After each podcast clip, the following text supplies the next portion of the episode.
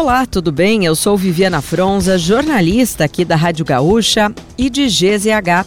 Não conseguiu acompanhar as principais notícias de hoje, quarta, dia 24 de maio, ou das últimas horas?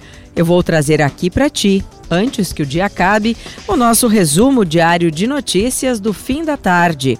Oferecimento: resfriar climatizadores, geladeira portátil resfriar, a sua companheira em qualquer lugar. Morreu na tarde de hoje a cantora, compositora e atriz Tina Turner, aos 83 anos. A informação foi confirmada por um assessor da artista. A causa não foi revelada.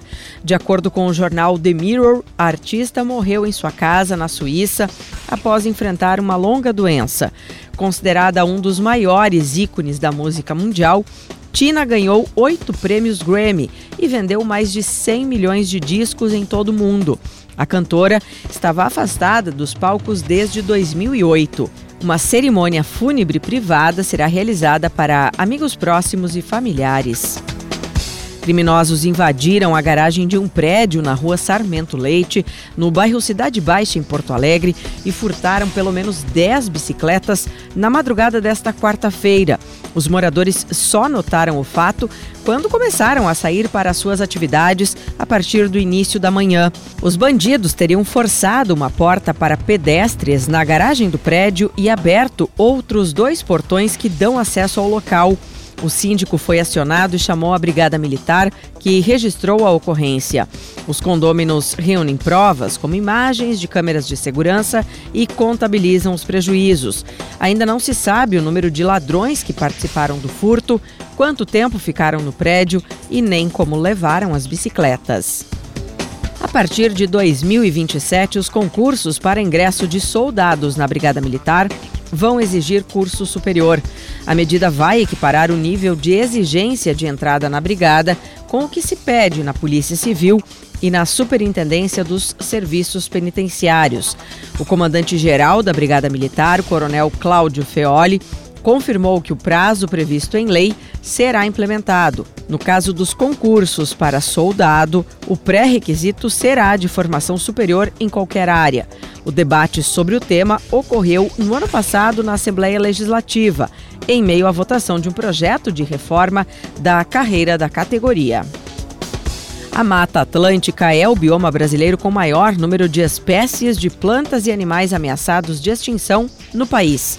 A constatação é da pesquisa Contas de Ecossistemas, divulgada hoje pelo IBGE. O Pampa também está na lista, como o quarto mais afetado. O levantamento tem como base as listas da fauna e da flora divulgadas no ano passado. E dos três interessados que apresentaram proposta para despoluir o Arroio Dilúvio, dois seguem na disputa: o consórcio Regeneração Urbana Dilúvio e a Fundação Instituto de Pesquisas Econômicas. Um terceiro grupo não atendeu um dos dispositivos do edital e foi considerado inabilitado. A próxima etapa da concorrência está agendada para 2 de junho. Caberá ao vencedor desenvolver os levantamentos ambientais econômicos, urbanísticos e sociais da região. Para financiar obras, a Prefeitura de Porto Alegre pretende autorizar construção de prédios mais altos na Avenida Ipiranga. A partir da assinatura do contrato, o grupo terá até dois anos para desenvolver os trabalhos na região. E para fechar o nosso resumo de notícias antes que o dia acabe, tem a previsão do tempo para amanhã. A quinta-feira será mais um dia de tempo firme e ensolarado em todo o Rio Grande do Sul. A menor temperatura do dia, de 7 graus, será em São José dos Ausentes. As máximas devem ficar acima de 30 graus em Novo Tiradentes e Campo Bom. Em Porto Alegre, os termômetros vão de 15 a 29 graus. Se quiser saber mais sobre algum desses assuntos e muitos outros, além dos nossos colunistas, áudios e vídeos, é só acessar gzh.com.br ou o aplicativo de GZH. Amanhã a gente volta aqui antes que o dia acabe.